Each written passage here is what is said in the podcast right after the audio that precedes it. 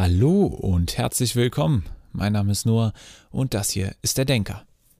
Ja, heute geht es um mal wieder eine sehr interessante Folge. Warum auch nicht?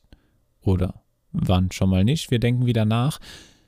Und wir kommen heute wieder mal ein bisschen physikalischer auf den Sprung. Ein bisschen in die physikalische Richtung geht es wieder, aber gleichzeitig auch ein bisschen psychologisch. Interessant ich glaube, ihr könnt euch darauf freuen. Wir beschäftigen uns mit der Reise zum Mars. Okay, wir befinden uns auf der Reise zum Mars. Aber was hat das jetzt mit Psychologie zu tun? Und was mit Physik? Ich glaube, mit Physik ist das relativ klar. 2030 will man auf dem Mars sein. Der erste Mensch auf dem Mars. Gut. Aber ist das überhaupt möglich, Technik?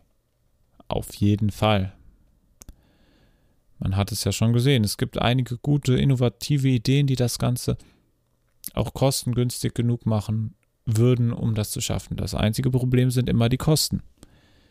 Obwohl sowas, so ein Raketenstart schon nicht gerade ohne ist. Und da kommt auch die Psychologie ins Spiel. So ein Raketenstart ist natürlich sehr kostspielig, wie schon erwähnt. Und was macht man natürlich? Man versucht den Preis zu senken. Und wie macht das zum Beispiel SpaceX? SpaceX macht es am schlausten. Sie verwendet einfach die Raketen, die sie schon gebaut haben, wieder. Sie haben sie so weit entwickelt, dass sie selbst wieder landen können. Und hier sieht man, wie Entwicklung durch Technik wirklich Geld sparen kann. Also Entwicklung, Innovation kann auch Gutes bewirken. Eigentlich öfter mal, als man denkt. Oder vielleicht nicht. Innovation hat eigentlich schon so einen positiven Grundbegriff, aber ist auch oft negativ. Aber das ist eigentlich ein ganz anderes Thema, wie es Innovation zu bewerten ist. Da könnte man wieder mal eine eigene Folge draus machen, wie von so vielen Sachen. Wir wollen uns aber mit der Reise zum Mars. Also durch Selbstland, durch wiederverwertbare Raketen waren die Kosten gesenkt. Aber jetzt wird, jetzt nehmen wir einfach mal an, man hätte alles vorausgeplant, wie man eine erste Kolonie auf dem Mars äh, ansiedeln könnte. Check. Dass es ähm, man Wasser gefunden hat oder ausgemacht hat, wo Wasser ist. Wahrscheinlich nicht im flüssigen Zustand auf dem Mars, aber Trotzdem, man hat gefrorenes Wasser zum Beispiel gefunden. Check. Was fehlt jetzt noch? Die Reise an sich. Und wie würde sich so eine Reise auf die Astronauten an auswirken? Das gucken wir uns heute an, weil es ist auch ziemlich aktuell das Thema. Jetzt warum aktuell? Wir fliegen noch nicht alle zum Mars. Ja, das, der Flug zum Mars ist nochmal eine ganz andere Extremsituation, aber in der Corona-Krise war es ganz ähnlich. Warum? Nun ja, man hatte auch nicht viel sozialen Kontakt und schon gar nicht persönlichen Kontakt. Sozial. Zu einer angehörigen Familie, aber auch Freunden etc. Und das wäre beim Mars, dem Flug zum Mars auch nicht der Fall. Und da sogar für eine noch längere Zeit. Und die Frage ist, kann man das überhaupt aushalten? Und welche Probleme ergeben sich da eigentlich? Das, der fehlende Kontakt ist ja nur ein Problem. Ähm, aber beschäftigen wir uns erstmal mit dem ersten, also fehlender Kontakt. Das heißt, man will ja meistens in einem sozialen Umfeld leben. Natürlich bevorzugt man es manchmal auch alleine zu sein, aber man sehnt sich dann irgendwann auch meistens nach Gesellschaft. Zu viel allein zu sein ist ja auch nicht so gut. Oder die meisten Menschen, würde ich sogar behaupten, präferieren es, in Gruppen zu sein, statt alleine. Ist ganz natürlich. Und deshalb schafft man sich, schafft man sich, oder deshalb hat man ja auch Freunde, Bekannte, Familie etc. Weil man sich so sein soziales Umfeld aufbaut, in dem man lebt, in dem man sich wohlfühlt, mit dem man sich austauschen kann. Und das alles wird einem zum großen Teil erstmal mit so einer Reise zum Mars weggenommen. Also muss man psychologisch extrem belastbar sein, in dem Sinne, dass man das aushalten kann. Und das sollte man vorher überprüfen, weil vielleicht denken Leute, sie können es aushalten, aber in dieser Situation zu sein, ist nochmal was ganz anderes, als zu wissen, ich kann, wenn ich will, sie wieder sehen. Ich bin nicht so weit weg. Aber da ist man wirklich weit weg und braucht Monate zurück, wenn nicht sogar Jahre. Deshalb ist das nochmal was anderes. Aber hier haben wir es jetzt schon im Kleinen und wenn man da schon Probleme kriegt, dann ist das nichts für einen. Also hier, das ist diese zwei Monate, wo man jetzt komplett abgeschottet war. Ich weiß nicht, ob es genau zwei waren oder eineinhalb. Auf jeden Fall diese Zeit, wo man komplett abgeschottet war. In manchen Ländern ist man das ja auch immer noch.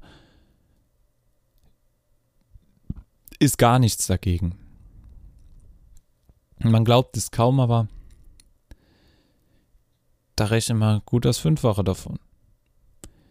Und je nachdem, wie lange man, wenn man noch die Aufbau einer ersten Art Kolonie auf dem Mars, Selbstversorger, um da zu forschen, mit einberechnet,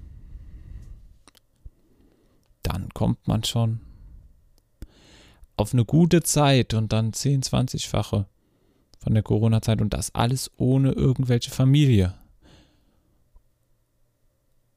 Und das ist nur der erste Punkt der psychologischen Probleme, die man darauf haben kann.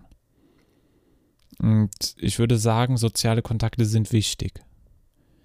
Und man braucht sie, um eine gewisse Klarheit im Kopf zu haben. Und deswegen ist das sehr, sehr anspruchsvoll für den Kopf. Und das kann nicht jeder meistern. Da muss man wirklich auch sich drauf trainieren. Und deshalb muss man auch überzeugt davon sein, was man macht. Weil sonst klappt das gar nicht.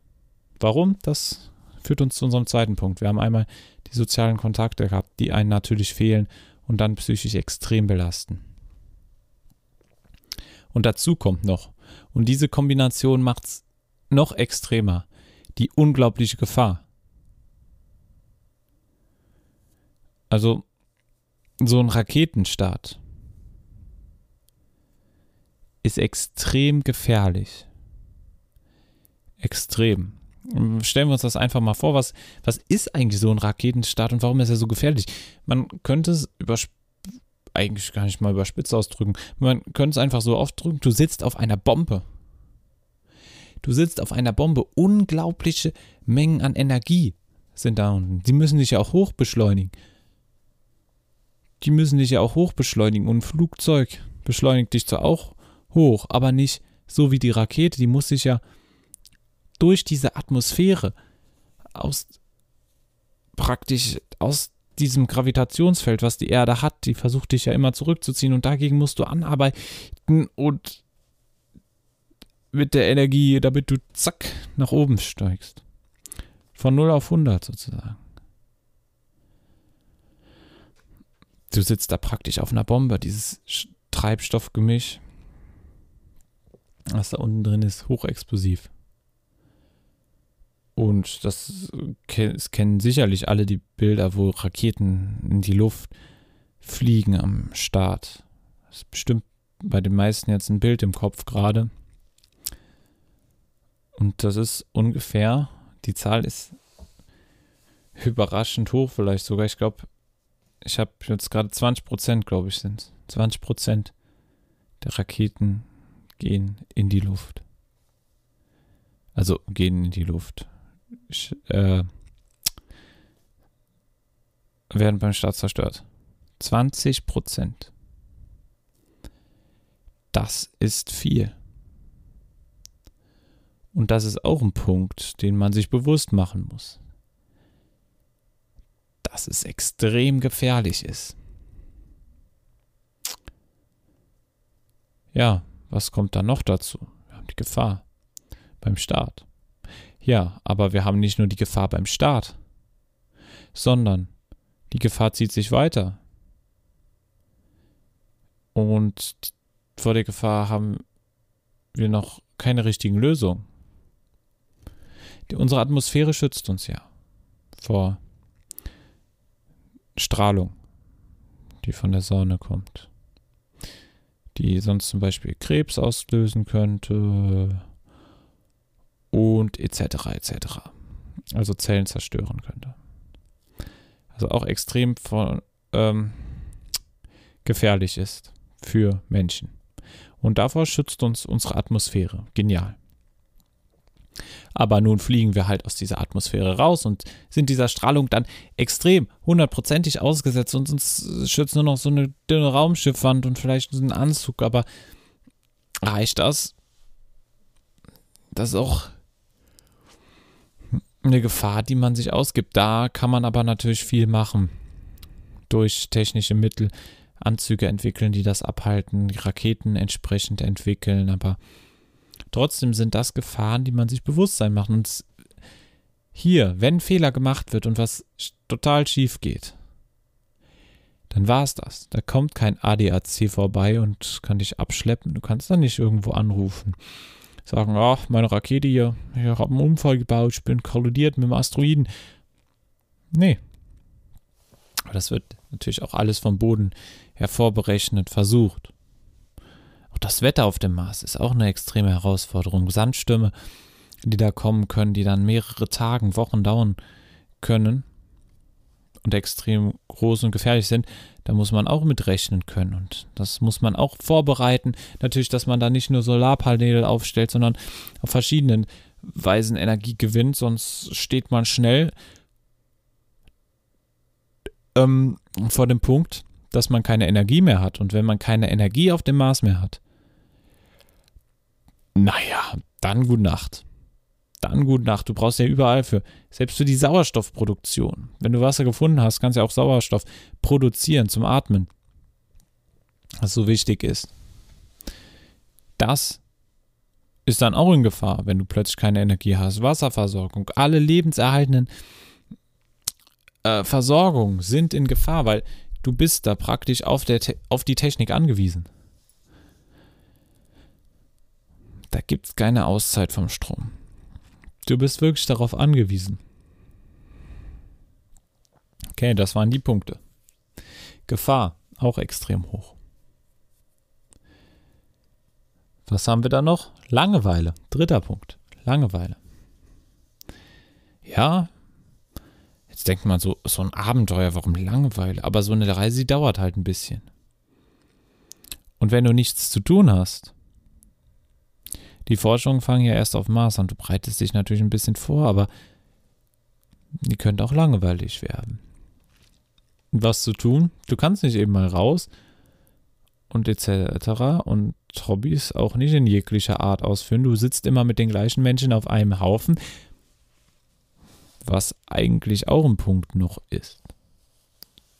Ein extra Punkt. Wir legen jetzt einfach Punkt 3 und Punkt 4 zusammen, indem wir Langeweile Schrägstrich, wie soll man das am besten nennen?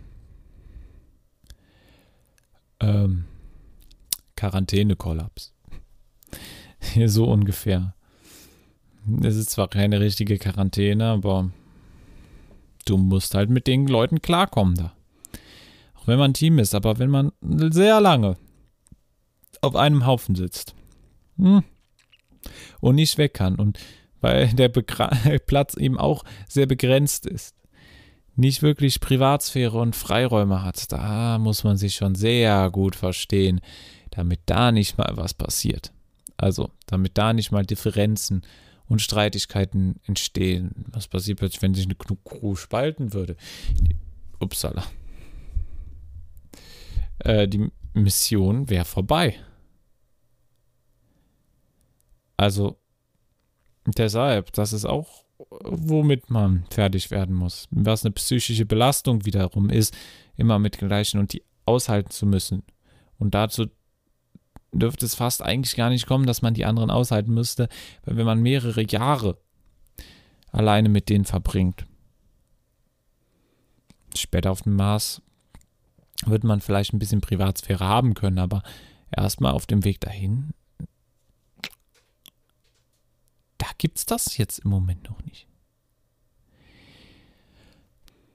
Und wie gesagt, Langeweile, wenn man ständig, man kann ja auch nicht alles Mögliche mitnehmen und ständig da sitzt und nichts Großartiges machen kann, weil man wartet, abwartet. Hm. Da kann es auch mal zu Langeweile aufkommen.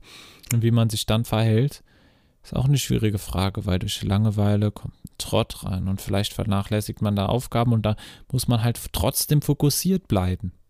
Trotz dass es vielleicht jeden Tag dieselben Aufgaben ist, trotzdem genau bleiben, weil wie gesagt, kleinste Fehler können tödliche Folgen haben. In dem Sinne.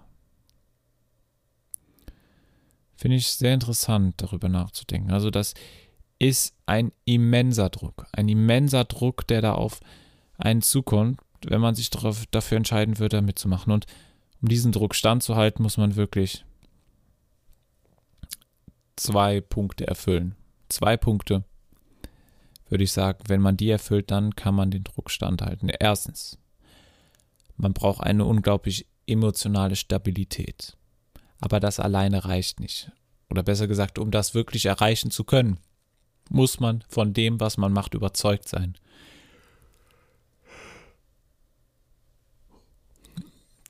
Da ist kein Platz für Zweifel in dem Sinn dass man an der Mission zweifelt. Man muss wirklich 100% davon überzeugt sein, dass der, Plan ist top, ist lückenlos und ich will das.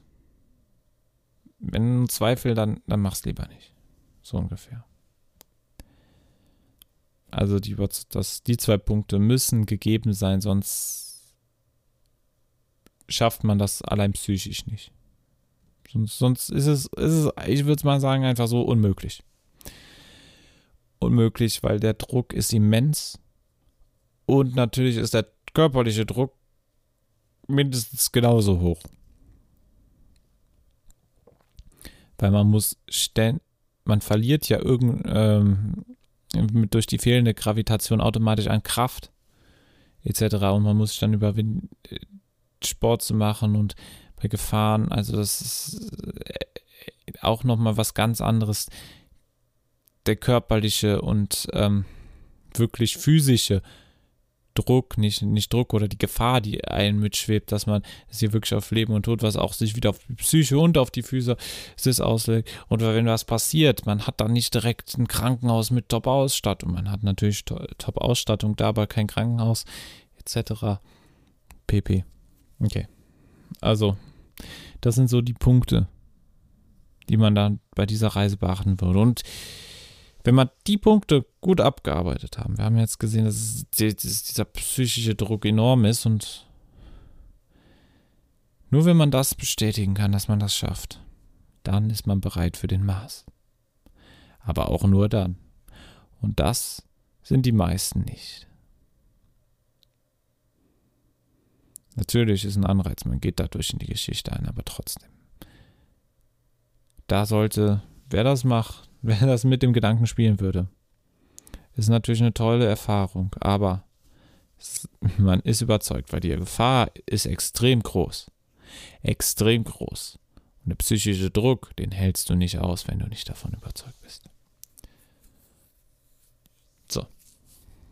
Okay. Das haben wir jetzt. Aber was, warum, warum hilft das uns jetzt? Hierbei weiter ja, man hatte jetzt auch, man konnte die Folgen gut sehen, wie ich schon erwähnt habe. Soziale Kontakte waren eingeschränkt und was.